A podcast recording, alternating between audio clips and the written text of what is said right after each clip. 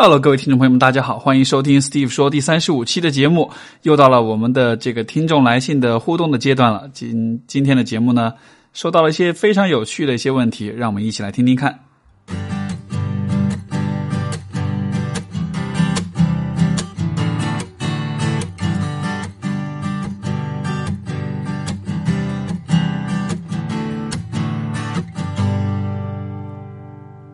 今天的第一封信呢，来自 Amber，他说啊、真的非非常喜欢你的节目，给了我很多的帮助，谢谢啊、然后他说，我也在加拿大留学，前男友是非洲人，两个人在一起三年，分分合合，虽然很爱彼此，可总是会吵架，所以今年二月份终于就达成了这个彻底分手的这个决心。啊、后来也会有联系，两个人也彼此还是有些牵挂。啊、现在的问题呢，主要是在于跟他在一起偶尔见面的话，就是分手之后偶尔见面，会觉得他还是没有走出来。然后呃，他自己离家在外四五年，经经济条件也并不好，学费、生活费都是自己负担，又是独居，偶尔见面呢，会觉得他比较孤单。他说他会想念他母亲，而我呢，家人还在支持我读书，衣食无忧，也有交通工具。我本科第一个学位是心理学，自己有各种渠道可以排解，可是觉得他完全是在靠自己。看到他很抑郁的样子，我也觉得心理上有牵绊，好像怎么样都走不开。你说我该怎么办，Steve？很心疼他，可是我自己什么都做不了，至少想自己先无牵挂了，也做不到。好的，我觉得有这么几个方面想跟你分享吧。第一就是我我我会觉得你对他的这样的这种牵挂和这种在乎，我觉得是一件很值得认可、很值得赞美的事情。就是说，呃，当然这个我们经常会讨论的一个问题就是两个人分手之后还能不能做朋友哈。然后可能有的时候会觉得两个人分手的话，那这个关系就就此结束会比较好一些，不会有牵绊，不会有牵挂。但是我的感觉是你对他的这种牵绊。或许并不完全是那种没有走出来那种情感关系没有完结而会有的牵绊，对吧？我能感觉到一定程度上，其实是你是对他这个人，就是说不以男女来做分别，只是单纯对他这个人会有这样的一种在乎。我会觉得这是一种很怎么说呢？是很值得认可。我觉得这是一种很美的一种感受和一种想法。所以啊、首先想让你知道这一点。然后另外一个问题就是说，各位肯定会好奇我是怎么看待。两个人分手之后要不要做朋友的，对吧？呃，我的回答可能又会，如果了解我的朋友的话，估计你会知道我会怎么回答哈。就是我在这个节目上，其实谈到很多问题的时候，我都不会很轻易的给一个非黑即白的问答。包括比如说在做咨询的时候，很多来访者问我的很多问题，其实我也没，我也往往也不会给一些很清晰的回答。嗯，该做朋友或者不该做朋友。呃，虽然我非常的。希望一个问题是真的可以有很清晰的解答，因为这样子会让我的工作更轻松一些，也会让各位听众的这个也会更容易一些，对吧？可是问题就在于关系的问题永远都是啊非常复杂的，可能没有办法用一个 yes 或者 no 来定义。像比如说两个人分手之后该不该做朋友的这个问题，我的我的这个反应是，这可能真的要取决于你们俩的关系是什么样子的。对吧？你们俩的关系之前是一个什么样的状态？你们是以什么样的方式分手的？在分手的时候，双方彼此是有些什么样的体验跟感受？两个人对分手之后的关系的相处又是怎样的看法？啊、每一个人的出发点都是不一样的。有的时候你会希望两个人继续保持关系，有的时候你并没有完全的放下，有的时候你特别讨厌对方，再也不想见到对方了，还有的时候你心中带着恨意，带着。呃，带着这种怨念，所以说你会很抗拒见到对方，但实际上心里面又是纠结的。总之就是有很多很多的可能性。所以说，呃，当下次你愿意和，比如说下回你和任何的朋友或者有任何人想要跟你讨论分手之后该不该继续做朋友这个问题的时候，呃，我会建议你，就是说，如果你单纯只是和对方啊、去从理论的层面去讨论这个问题的话，从逻辑的层面去讨论的话，可能永远都没有答案。因为不管你说什么，对方永远都会找到一些反例，所以说更好的方式，其实有很多类似这样的问题。那我自己在生活中跟大家讨论的时候，呃，当然一般我会倾向于不讨论，因为我觉得，哎呀，平时工作呀、这个咨询啊，都聊这些话题，生活中还聊这些话题，觉得好头疼。不过另一方面，如果一定要谈论这些话题的话，我更倾向于的做法是，OK，那。你会谈这个问题，是不是因为你或者是谁遇到过这样的遇到了这样的问题？能不能说说具体的情况？因为具体的情况、具体的这种细节了解的越多，你就会越知道提出这个问题的人他是站在什么样的立场上在提这个问题的，而同一个问题，不同的立场的人他提出来，他期望听到或者说他愿意听到的这个答案，其实是有点不一样的。所以我会觉得这样的问题要讨论，一个很重要的前提是先明白提问题的人他的立场是怎样的。然后关于这个问题本身的话呢，啊，我我会是以这样的一种角度来看待吧，就是说，首先我个人相信的一个啊原则或者说是一个人生的信条是大道无情，就是说这个宇宙也好，或者是这个社会这个世界也好。会有一些啊不可见的、不可知的一些规律、一些力量啊、一些规则，在影响着我们，甚至是在决定着我们的一生的很多事情。然后，这个我记得我之前有一期节目讲，我我有讲过类似的观点哈，就是说，你看，比如说人类会把这个自然界想象成是一个母性的、一个仁慈的一个存在，所以我们会说地球母亲。对吧？我们会把这个大自然看作是一个一个这个比很 nurturing、很很滋养的、很母性的这样的一个存在。可是实际上，如果你真的去了解自然界当中的发生的许许多多的事情，比如说最最简单的方式就是去看看 BBC 的这个纪录片，或者看看任何野生动物生存状况状况的这样的一些纪录片，你都会发现，其实大自然还是蛮还是蛮残酷的，还是蛮残忍的，对吧？呃，海龟每一次要上。要要生上千个蛋，最后只有一两只能够存活下来，其他全部都得死掉。这样的例子有很多。就是说，我们希望看到世界是仁慈的，是仁爱的，是博爱的。但实际上，这个世界的运转当中有很多非常残酷的事实，包括这个，我就稍微有点跑偏哈，就也想到另一个事情，就是说。呃，这个是我在网上看到一篇文章啊，他就讲说，如果遇到如果你遇到这种素食主义者，这种 vegetarian，而且如果他告诉你他吃素是因为不杀生的话，那么你你应该这样来反驳他，你应该问问他，你知道你吃的蔬菜如果被施以农药会有多少的这个呃呃会有多少的生物会被杀掉吗？包括你把这个蔬菜吃到你胃里的时候，你的胃酸会杀死。蔬菜上的多少微生物嘛？就是说，你虽然说你不杀生，但你在吃蔬菜的时候，你其实也杀了很多的生。嗯，anyways，跑偏了哈，这个只是我突然想到的。那么，呃，因因为我会觉得人生也好，啊，人生在世，我们其实也会受到这样一种，啊，就是这种呃大道无情的这种影响。那么，所以在面对当你看到一个你在乎或者曾经在乎的人在走过一些比较困难、比较辛苦的阶段的时候，我觉得可能啊，你的视角就会需要有所调整。什么意思呢？就是如果我们假设，如果你的假设是这个世界是一个呃呃呃，是一个像就像我们对于自然界的认识一样，是一个仁慈的，是一个博爱的一个世界。那么这个时候，你看到一个人混得不好，他这个过得不开心，你就会觉得他这样的一个状况是不应该的，对吧？人生应该是相对来说比较美好的呀，为什么这个人过得不好呢？为什么他走不出来？为什么他那么辛苦呢？尤其因为你们的关系里，可能因为你是站在一个，呃，从可能从家庭背景、从经济地位、从社会地位各个方面，也许你是一个比他更高一些的位置的，尤其可能你所处的位置，你的生活也许总体来说是比较。呃，顺利一些的，所以说你可能会假设，就是人们的生活都应该是这个样子的，都应该是比较顺的。所以，当你看到他的这种状态的时候，你就会觉得他的状态不应该是这样的。那问题在于，如果是从，就是说，如果我们是站在从一个大道无情的角度来看待这样的一个人的话，我会理解为这就是他生活的一部分，这就是他这一生必须经历、必须面对的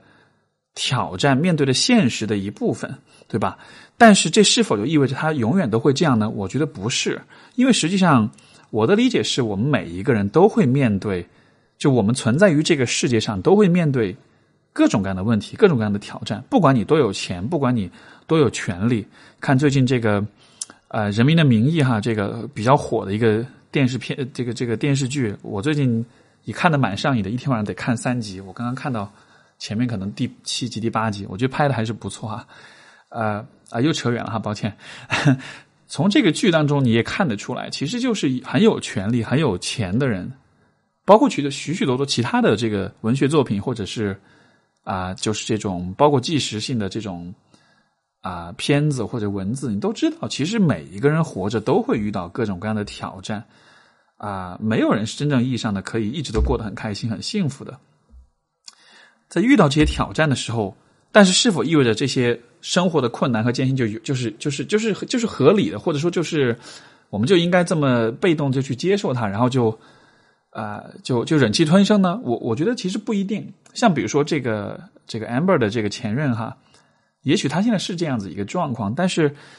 呃，如果我们看未来的话，他的生活其实还是有很多的不同的可能性的，对吧？他也也许会因为这种困难的条件而受到激励，他也许可以有很好的发展，就是说很努力的去学习工作，最终找到一个好工作，为自己创造很好的生活。啊，他也有可能因为这样的这种糟糕的状态就一蹶不振，然后选择一条。这种自暴自弃甚至自我毁灭的这种路子，还有可能呢？他也许他的生活不会特别的好，也不会特别的差，他能够通过一定的努力得到一个 OK 的工作，他能够自己就这么继续这么过下去。所有的这些可能性，其实都是取决于他的选择，而不取决于他所处在什么样的一个位置上面，对吧？所以，当你看到他所处这个位置，并且对他所处的这个位置感到。有牵挂或者是感到放不下的时候，我觉得这是多余的，因为实际上，这个世界上就怎么说呢？就是你把不同的人放在同样的位置上，他们都会有不同的结果。所以最终这个人他的生活是怎么样子的，我觉得并不一定，至少并不完全取决于他现在所处的位置。有可能他必须得经过这样的一个相对比较困难、比较痛苦的阶段，他才有可能在未来获得一些更美好的东西。就像比如说，很多朋友会。谈原生家庭，自己原生家庭不好，各种问题。但正是因为有了这种不好的经历，才会激发你去思考、去反思，才会去让你去更关注你的个人成长，从而你才能够从当中得到更多的一些收获，更更多的一些启示，对吧？所以说，我觉得他的境遇未必一定是一件不好的事情，你也因此不需要。就是对他的这个生活，或者是对他的境遇有那么多的牵绊，有那么多的担心，呃，但是我觉得你能做的是什么呢？我觉得你能做的是向他表达你的支持和你的鼓励。为什么要这么做呢？就是因为在一个，你看，在这样的一个境遇当中，在他这样一个也许不那么顺利、不那么好的一个情况之下。他对未他要做什么选择，会决定他的未来，对吧？但是当下他对这个自己的他会怎么样去做当下的选择，其实是取决于他会如何看待当下他所处的这个境遇，所处的这个这个情况。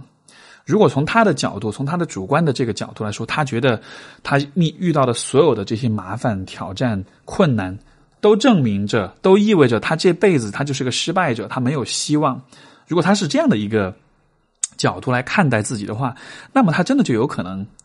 大家都知道这个确认确认偏差，对吧？我们都会去主动的去寻找那些符合我们认知的那些信息和证据，来证明我们自己已已经存在的这种信念或者想法。那么，如果他已经相信自己就是一个失败者，那么他就会从当下的这个境遇当中去寻找各种各样的证据，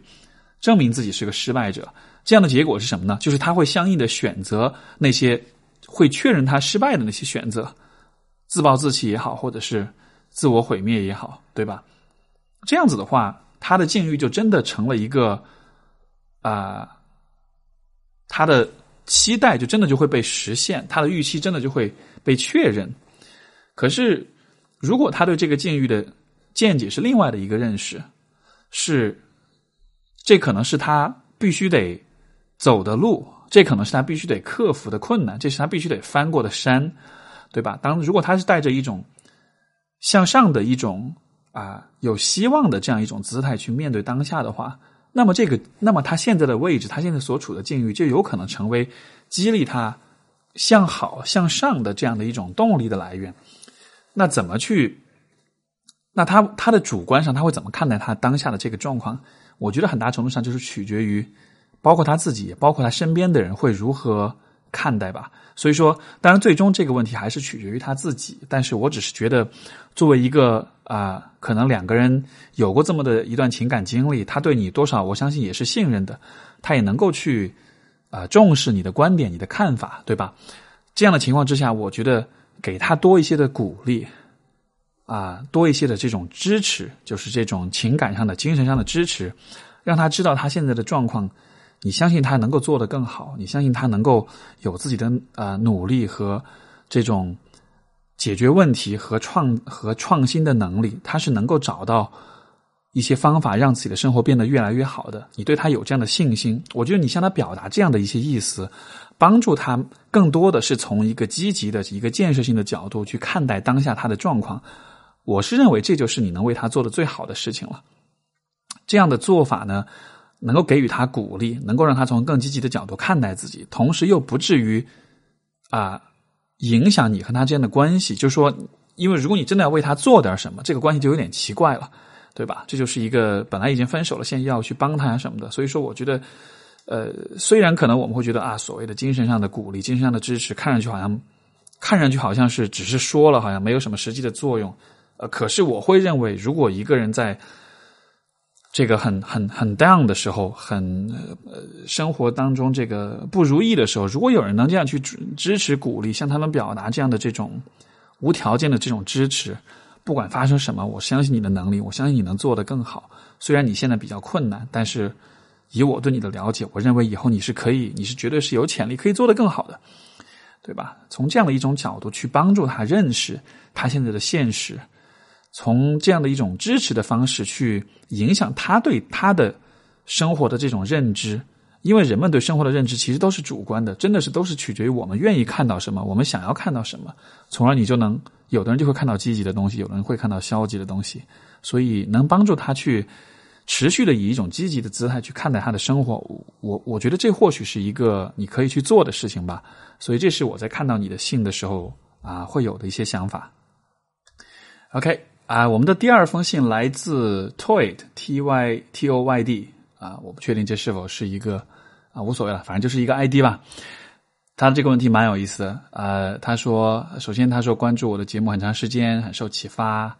啊。我我发现这个各位。听众朋友们还是蛮有礼貌的哈，每个朋友来信都会先告诉我对我节目的认可，然后我看到这些反馈也特别开心。相比于比如说这个知乎啦或者微博上，很多人求助一上来就是我不开心，或者是能不能给我咨询，或者是能不能回答我的问题。然后，然后有的时候看到这样的看到这样的提问，我就觉得啊你不开心，我也不开心，那我们就我就不要回了。好，开玩笑哈。那么啊。他的问题是这样的，呃，有一个奇葩问题想咨询您，是关于打飞机的。他说，通常我都以自律意识强来自居，可这成了自己最难面对、最无力的一面。啊，非常清楚在限度之内都不是问题啊，就应该是指打飞机啊，非常清楚在限度之内都不是问题，但在我这里就演变成无法控制频次的习惯。呃，曾经有一天数次，到现在连打三天的记录了，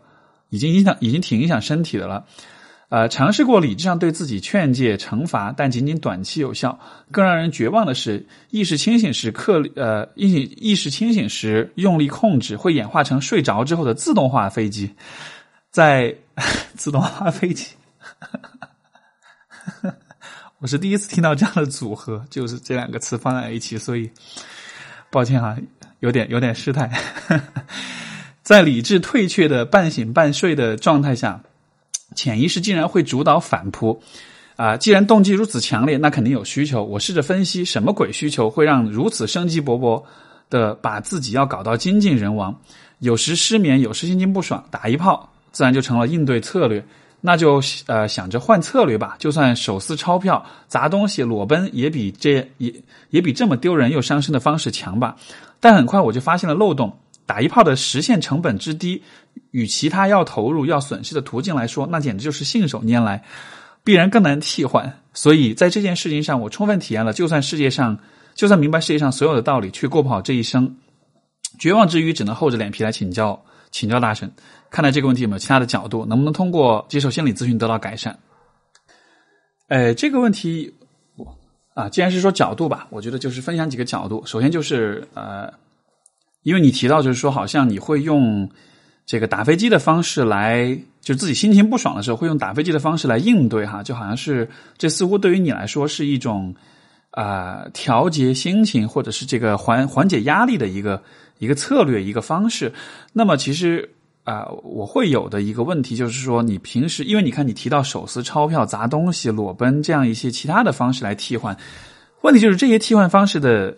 这个代价其实也是蛮高的。那为什么就没有一些这种相对来说代价不这么高？呃，更有建设性或更健康的一些方式呢？因为其实我理解啊，就是说这种心情不爽的时候，自然就会自动的去做一些事情。像比如说我自己哈，有的时候写文章啊，或者是做工呃做一些工作的做正事的时候，可能坐在这儿半天想不出来下一句要下一句话要怎么写啊，一下就不爽，一下就会很感到很焦虑。这个时候本能的反应就是把浏览器点开，点开微博刷一刷。或者是这个，比如说跟朋友出去玩，然后坐那儿一感觉无聊，立马就把手机掏出来，然后看一看这个微信上面或者是呃网上面很有趣的一些东西。就是说这样的这种呃呃习惯性的自动化的这种应对焦虑的这种方式，我觉得每一个人都会有。哎，包括就像拖延这件事情，其实也是类似的道理。就是拖延这个行为本身，其实是很多人应对压力的一种策略。当我们在感到压力、感到焦虑的时候，我们会不由自主的去做一些事情。那么对于你来说，可能就是打飞机这样一个一个事情，对吧？所以说，呃，我要问的第一个问题就是说，对于你来说，你调节焦虑情绪、调节压力，还有没有其他的什么方式呢？包括就是你是不是一直处在一个比较强的一个焦虑或者是这种压力的情况之下呢？因为如果啊，如果你的心情总体来说是比较放松、比较平静的的话，如果你没有那么强的焦虑，那可能就我不知道，也许这种强迫性的、这种发泄性的这种打飞机的行为，是不是就会减少一些？所以说，第一个角度就是，也许你可以看看你自己的这个 stress level，就是你的这个焦虑水平是什么样子的。也许你现在其实处在相当的焦虑程度之下，这可能跟你的生活、跟你的工作、跟你的学习或者人际关系有关。那不管是什么，我会觉得，或许我们可以先看一看是什么让你的生活整体来说是相对来说比较焦虑的啊，这是第一个角度。然后第二个角度就是说，好像你对于打飞机这件事情会有比较强的这种羞耻感和自自我谴责的感觉哈，因为你说这个什么，呃，你会用。丢人又伤身的方式来形容啊，就是打飞机这件事情。呃，当然这个问题在像在这个呃心理学上，包括在这个性学上面，可能是大家见仁见智哈。有些人会认为，呃，打飞机打太多可能会对身体不好；有些人会认为打飞机是一个很正常的性行为。呃，我个人对待这个问题的看法，我觉得可能还是以对你的身体的影响为判断的标准吧。如果你的身身体已经受到影响了。那么可能的确需要关注一下，需要注意一下，但是这并不代表着你你你有，就是你你会怎么说呢？就是你需要对这个事情非常的羞耻，因为手淫的这种行为，打飞机的这种行为，呃，他的这个羞耻的这个意味，更多的是从外界，是从社会给他赋予的吧。包括尤其在很多有宗教背景的这种意识形态上面，会对这件事情会有批判。可是我。怎么说呢？我自己个人的角度来说，我会认为打飞机就是和自己做爱啊，对吧？你是在通过取悦你自己的身体得到愉悦感，也就是这样的一个过程，这样一个方式而已。所以，呃，我不确定你会为什么就对于你来说，你会认为自慰是一件丢人的事情嘛？包括因为你，呃，我我看看，我我猜想你应该是男生哈，你会用打飞机这个词。那包括女生其实也是一样，可能有些有的女生会觉得，她可能会有自慰的习惯。哎，这个问题如果大家感兴趣，知乎上面有很多关于什么骑枕头呀、夹腿啊什么的，就大家感兴趣可以去读一读啊。你会发现有很多人的这个，很多人的个人的这个情欲情欲史是非常有趣的，就是大家大家是怎么发现自己的情欲，怎么发现自慰，怎么发现各种各样的事情，都有很多很有趣的故事。那。那么对于你来说，就是这种，呃，就就就我会觉得自慰就是一个和自己的身体以一种很愉悦的、很情欲的方式相处，对吧？所以说这样来看的话，那自慰打飞机这它的丢人的地方在哪里呢？因为你也不会让人看见，对吧？你也不会说故意跑到别人面前去打飞机，所以你也不会给任何人带来困扰。你只是在。很私密的环境里在做这件事情，这样的情况下，这是一个，这就单纯只是一个你和你自己所做的事情。我我不认为他，就是就是这样的方式去做这件事情有任何的这种从社会的、从人际关系的角度说，有任何对别人的冒犯或者影响。所以，我觉得或许对于打飞这件事情的你的那种羞耻感的那种不认可的感觉，这或许会是一个你值得去反思的一个方面吧。是是什么让你觉得这是一件羞耻的事情？然后这样子的话，也许会让帮助你对于你现在的这样的一种状况，你在精神上的这种压力或者是这种思想负担，也许会有所减少吧。因为刚才我们有讲，也许呃，自慰是你应对焦虑的一种策略，那对对这件事情本身的羞耻感，可能也会带来额外的这种焦虑，从而你就会。更加的让你有更多的自慰，对吧？到以至于到了一个影响身体的啊一个程度，所以说，对我个人的看法是，我不觉得这丢人，只要不伤身体就好了。然后还有啊，另外的一个角度就是说呢，人的自控力其实是一个非常消耗精力、非常消耗能量的一个一个过程。这个的话，就是有有一本书叫《Will Power》哈，自控力。这个书如果你感兴趣。包括其他朋友感兴趣，可以去看一看，很有趣。这个书集集合了很多从脑神经科学的角度对于自控呃这样一个能力的这个认识。那么它里面一个我印象很深刻的观点就是说，其实因为大脑是一个非常消耗能量的一个器官，人在平静的状况之下，有百分之二十五的能量能源都需要被消耗在大脑这里，所以它是一个非常耗能的一个。一个一个模块吧，我们的身体的一个器官，一个模块。所以说，呃，而当你在自控的时候，这又是需要你在有运用，就是需要你产生额外的这种精神力量去做这件事情。所以，自控其实是一个非常非常消耗能量、非常消耗精力的这样的一件事情。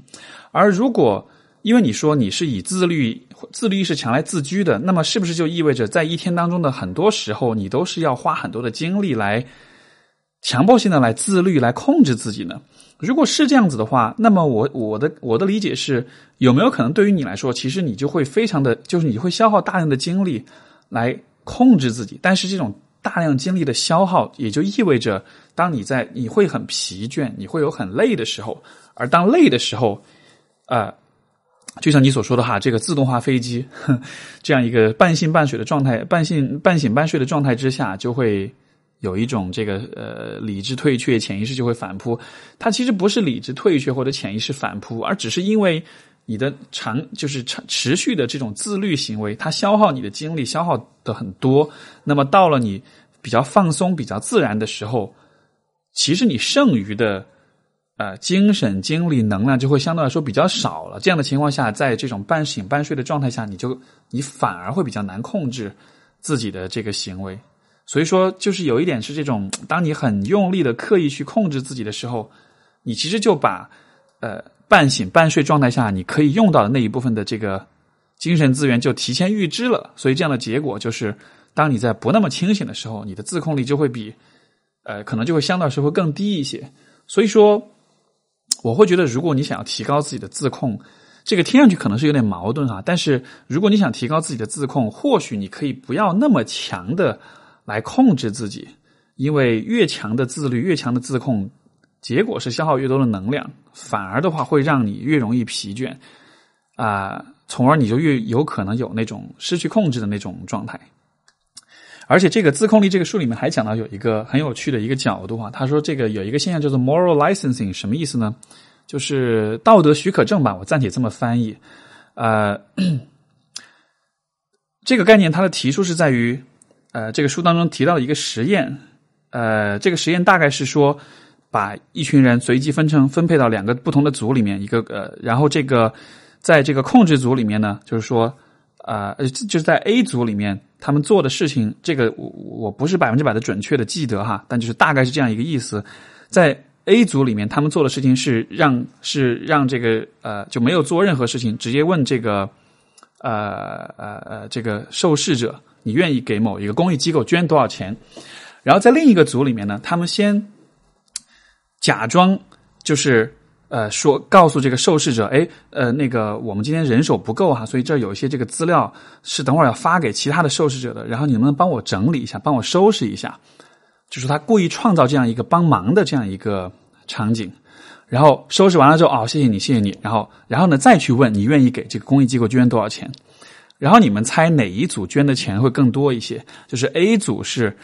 直接就问捐钱的那一组，B 组是让他帮了一个忙再来问你愿意捐多少钱这一组。可能大家会说应该是 B 组吧，因为他帮了忙，说明他是一个呃愿意乐于助人的人吧。实际上结果呢是 A 组捐钱的数量会更多一些。为什么是这样子的呢？这个解释就在于 moral licensing 这样的一个概念，就是说，当我们如果做了一件 moral 的有道德的事情了之后，我们就会在自己在心理上给自己这样一个许可证啊，我已经做了一件好事了，所以说我应该，呃，我我我已经是个好人，我已经证明了我是一个好人了，所以接下来我对我自己的行为的控制和自律就会变弱，你懂我意思吧？就是说。如果我之前已经帮别人做收拾了这一摊资料了，那么说明我是一个好人了。这样的情况下，我就不会再那么强迫自己去做那个呃做后面的那件好事。我就会觉得，就算我不做这件好事，就算我本来也许我本来是想捐十美元，我现在就把它盖成五美元，但是我不会因为我少捐了一点，我的自我感觉、我的自我的这种优越感、我的自我评价就会受到影响，因为我前面已经做了好事了。所以这样一个。道理，我觉得引用到你的这个事情当中来，可能也会有这样一个问题，就是你在白天，你在大多数时候，你都花很多的时间去自律、去控制自己，对吧？我已经这么努力的忍了，然后到了晚上，到了一个比较焦虑、比较放松，到了一个很适合打飞机的一个时候，你就你可能就会告诉自己：“哎呀，我白天已经这么辛苦的忍了，我晚上我就犒劳一下自己吧，对吧？”呃，这个其实包括像比如说各位要要减肥啊、节食啊什么，很多时候也是这样的。哎呀，我已经吃了一一个星期的沙拉了，我今天就这块巧克力我就闷了吧，对吧？你会有一点这种补偿的心理，就是我已经那么辛苦了，我已经做了那么多的事情了，我现在这么一下应该没有关系的吧？当你在说我这么一下没有关系的时候，在这一刻，你的自控其实就是你的自控和自律能力其实就是降低的。而它为什么降低呢？就是因为之前你所做的所有的自律会被你会被会被你当做是一个许可。对吧？就这个，当然这个不涉及道德啊，但就是是一个自律的许可。你你前面的努力，有点像是他帮你挣得了一种在当下放纵自己的这样的一种许可的样子。所以，如果从这样一个角度来理解，我会觉得关于你的问题，也许你可以试一试看，不要那么自律，就是就自然一点，就是尽量的让你只是在你有欲望的时候，在你想要打飞机时候你就打。不要刻意的去逼着自己不打，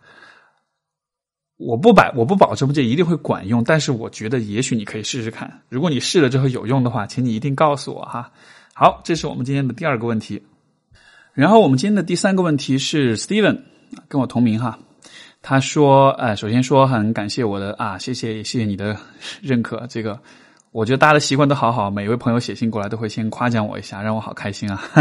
感谢感谢。然后他说，呃，前段听前段时间听到呃你在电台里讲去勇敢的表达自己的感受和观点，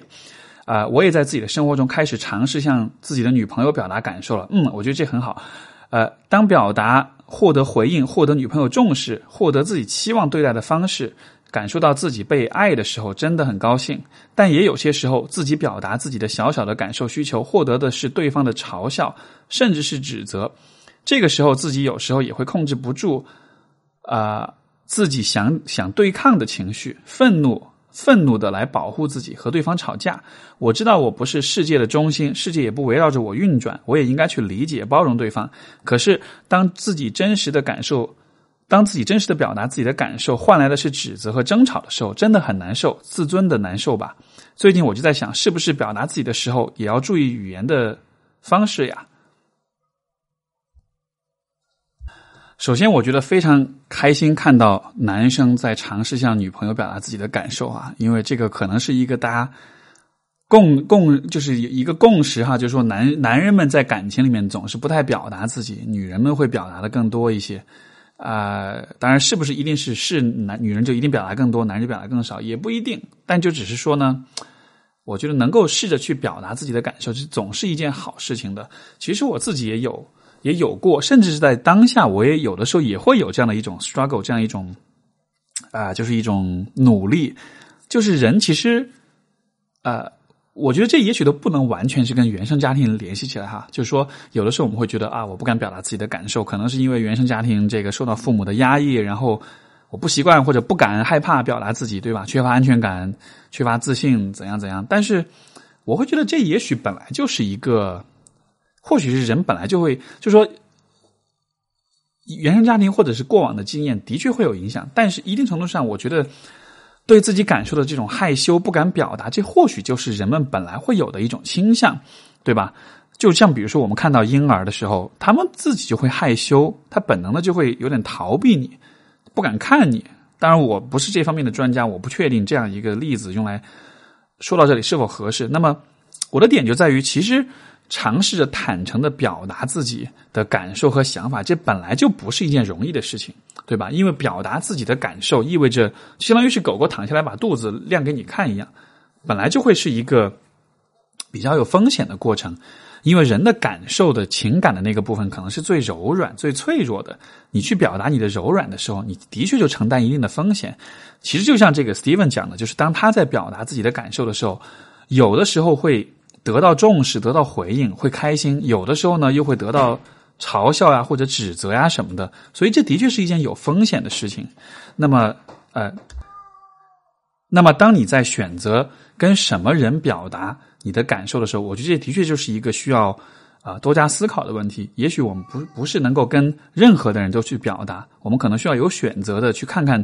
哪些人在回应我们的这种表达的时候，他会有更大的概率是会以一种比较积极的、比较安全的方式来来来回应你，对吧？这个可能就是一个我觉得人与人之间的这种信任和安全感建立的过程，它不是一个默认的一个未经验证就直接。做出判断的一个过程，它是一个通过一点点的尝试，你去慢慢的去通过尝试去评估这个风险的这样一个过程。那么，在这个 Steven 提到这个状况里面，啊，有的时候得到的呢是相对来说比较消极的一些回应，嘲笑啦、指责啦什么的，这个是自己会有情绪。如果是我自己的话，我可能会有的做法是什么呢？我可能会告诉对方，就是。啊，你这样的反应会让我感到愤怒或者感到不开心。虽然我知道你的你的这种回应也许有你自己的原因，而且我其实也非常愿意听到啊，你是以什么样的原因会对我有这样的反应。但是我还是想让你知道，就这样的反应是会伤害到我的，是会让我感到愤怒或者让我感到难受的。为什么要这么做呢？就是因为其实从你女朋友的角度来说。啊，因为是这样啊，就说人们是怎么去慢慢的学会和别人相处的呢？我们其实都是通过互动、通过交流当中的观察，对吧？比如说这个，呃，我不知道大家有没有这样的经验哈？小时候小就小孩子吧，小孩子其实嘴都特别都特别贱。对吧？我包括我自己哈，包括我觉得估计很多在听节目的听众都会有这样的感觉，不管是你自己还是你身边的这种以前的小伙伴，就是小孩子嘴巴都很贱的，就都会说一些很攻击性、很糟糕的话，对吧？有的孩子，有的小孩真的就是口无遮拦的，会说一些特别 mean，就特别刻薄的那种话。可是这是因为小孩子天生就很坏吗？其实不是，我其实更多的会把小孩的这种行为看作什么呢？他们在通过这样的尝试去实验，去看看什么情况下说这样的话合适。因为一个类一个相关的一个观察就是，如果你们有机会看身边如果有那种就是大概八九岁、六七岁、八九岁左右的这种小孩，就是可能还没有上小学，这个或者刚刚小学一二年级，或者就是刚刚他的语言发展大约是比较到了一个相对比较成熟，但他自己的这个啊啊。思维的能力还没有跟上的时候，我的感觉吧，就是可能六到八岁，大约这样一个阶段哈，这样的年纪的小孩子，他们经常都会说一些词不达意的话，他们经常都会有一些很尴尬的这种说出来，觉得会让你觉得这个话什么意思啊？就也也也不错，也没什么问题，你大约也能明白他为什么那么说，但就是他们的语言表达上面，他们说的有些话会让你觉得怪怪的，让你觉得这个话放在这个语境里面有点奇怪，对吧？其实这样的行为就是在于他们是在通过实验，把不同的语言放在不同的语境里面，来看看啊，怎么样使用自己的语言是最合适的。所以说，当你的女朋友啊在向你表达嘲笑或者指责的时候，我觉得一定程度上，他其实也是在实验他对你的嘲笑或者指责，或者他用不同的方法来回应你，会得到你什么样的回应？呃，小孩子是怎么学会用合适的语境来表达自己的呢？哎呀，我们家猫在叫啊，等一下我去安抚一下它。什么情况下这个呃小孩子会学会用正确的方式来呃正确的语境来表达自己呢？就是当他们在说了一些话之后，然后得到了别人的一些反馈之后，他们会通过别人的反馈来评估他说的这个话是否合适，对吧？比如说，一个小孩跟另一个小孩说：“你好胖啊，你这个胖子，对吧？”这个话本身可能很刻薄，但是说完之后，对方可能会表现出很很伤心、很难过的表情。然后，当这个说的这个人他看到对方的表情之后，他可能自己会有一种反思。哎呦，对方这个表情看上去挺难过的。然后，因为我看到对方难过，我自己也会有那种有点不舒服的感觉。这种不舒服的感觉就会帮助他去明白，OK，这样的话也许不太适合在这样的情况下去说。我们是通过和人的互动，通过观察对方的语言和非语言的反馈，来帮助自己知道什么样的话可以说，什么样的话不可以说。所以，这也是为什么哈，就是说，呃。这个我一直都有一个观点哈，两个人之间的沟通尽量不要通过微信或者是打字的方式，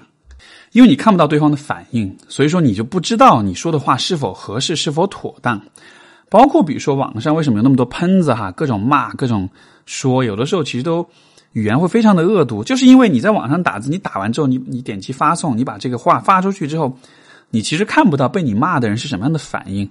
因为我相信，如果对于很多网上骂人的人来说，如果同样的话，他面对着对方去说，他说完之后，他其实会感到不舒服的，因为他知道这个话说了之后，对方是会很难受，他能够看到对方那种很难受的那种表情，反过来，这种表情、这种情绪的表达，也会让他自己对自己的语言使用的不恰当性会有更清楚的认识，所以说。